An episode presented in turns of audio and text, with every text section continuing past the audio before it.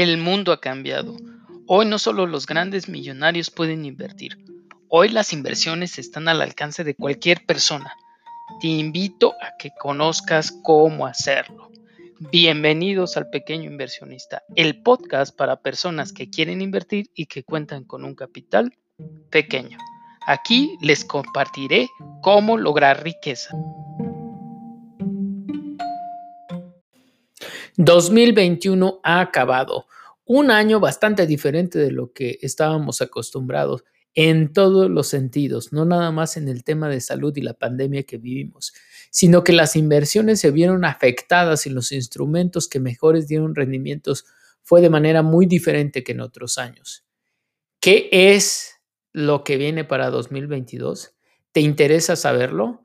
¿Dónde puedo invertir en 2022? Puede ser la pregunta de muchos de ustedes. Aquí te voy a dar mi opinión. Si te interesa, quédate conmigo.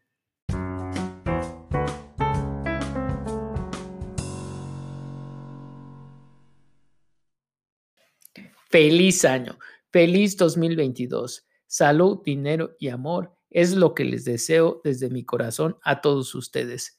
Y bien, pasando al tema de las inversiones y dónde tú puedes invertir en 2022 o dónde, desde mi opinión, van a estar las mejores oportunidades, es lo que vamos a hacer en este episodio.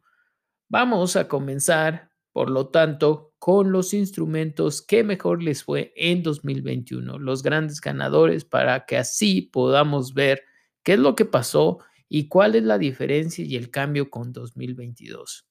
2021, sin duda, los grandes ganadores fueron, punto número uno, o el gran ganador desde mi punto de vista, es la bolsa de valores.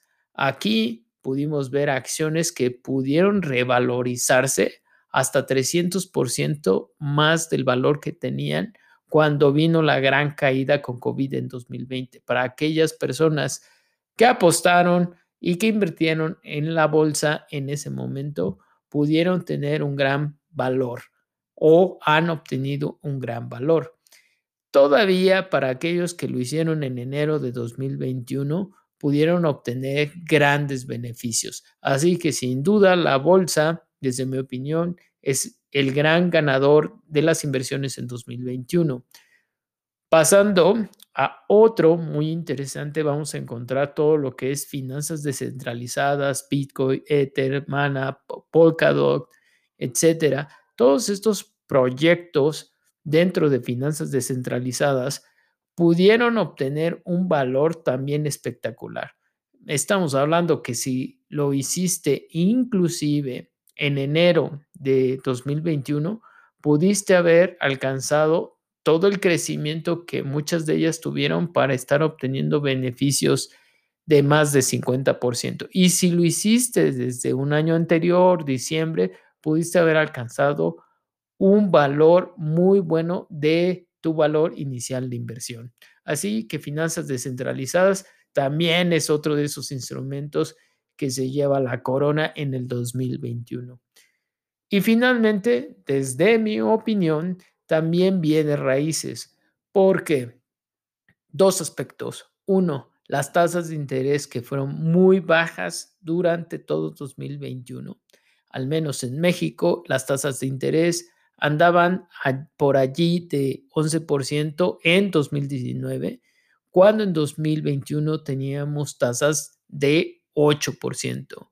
Y aún así, si tu intención o lo que hiciste no fue ocupar crédito, también fue una muy buena opción porque terminamos un 2021 con unas tasas de inflación que andan rondando el 7%. Cuando estamos hablando de bienes inmuebles y aumenta la inflación, el bien inmueble tiende a subir. Ya hay lugares donde las rentas las están subiendo entre 7 y 10%, lo cual es fenomenal si compraste en el 2021. Desde mi opinión, esos son los tres ganadores en el 2021.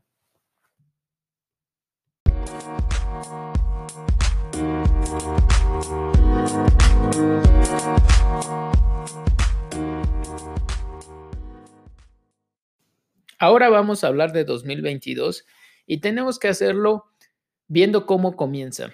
Qué tipo de problemas o oportunidades son los que trae este inicio de año y solamente lo que se alcanza a ver.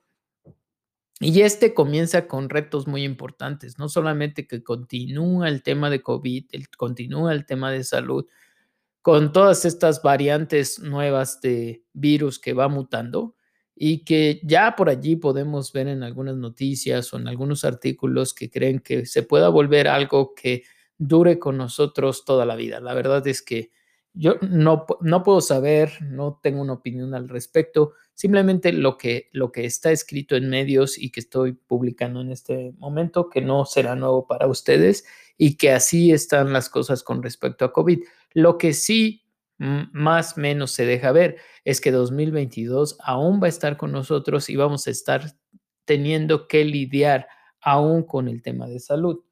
Por otro lado, de los grandes temas que tenemos en este 2022 comienzo es la falta de suministros. Toda la cadena está afectada, que comenzó con el tema de los semiconductores, los chips y se trasladó al tema de los automóviles. Hoy en día no solamente tenemos escasez de esos productos, sino también de gas y empieza a irse hacia otros sectores. Este problema es precisamente el que agrava el tema de la inflación y de que los productos sean más caros. Y así comienza un 2022 de las principales cosas y con esos retos. ¿Por qué hablar de cómo se ve el mundo a comienzos de 2022 si tú estás en un determinado país como en México, donde yo radico? Bien, porque hoy en día estamos completamente conectados, todas las economías del mundo les afecta de alguna manera lo que pasa globalmente. Así que hay que tener presente cómo comienza este 2022.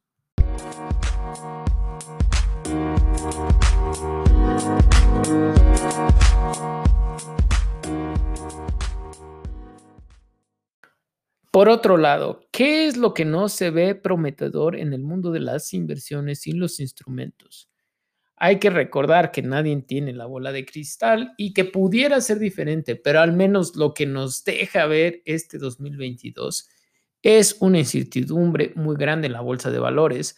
Ya hay mucha documentación allá afuera, hoy publicaciones acerca de que se espera una gran crisis. Repito, yo no tengo la bola de cristal, no sé de qué tamaño puede ser la corrección. Lo que sí veo es que las empresas y sus acciones están tremendamente valorizadas. Es decir, su valor es muy grande en este momento y es normal que vaya a haber una corrección, pero no puedo saber de cuánto. Así que lo que sí sé es que hay mucha incertidumbre en este momento en la bolsa y no sería uno de mis instrumentos favoritos para invertir en el 2022. Por otro lado, otro instrumento que debió de haber sido su momento en el 2021 es bienes raíces, porque hoy, entrando el año y a partir de finales del anterior, los inmuebles empezaron a incrementar su precio debido a la inflación y así también las rentas. Su momento lo tuvieron en 2022, 2022 no me parece que sean oportunidades para invertir.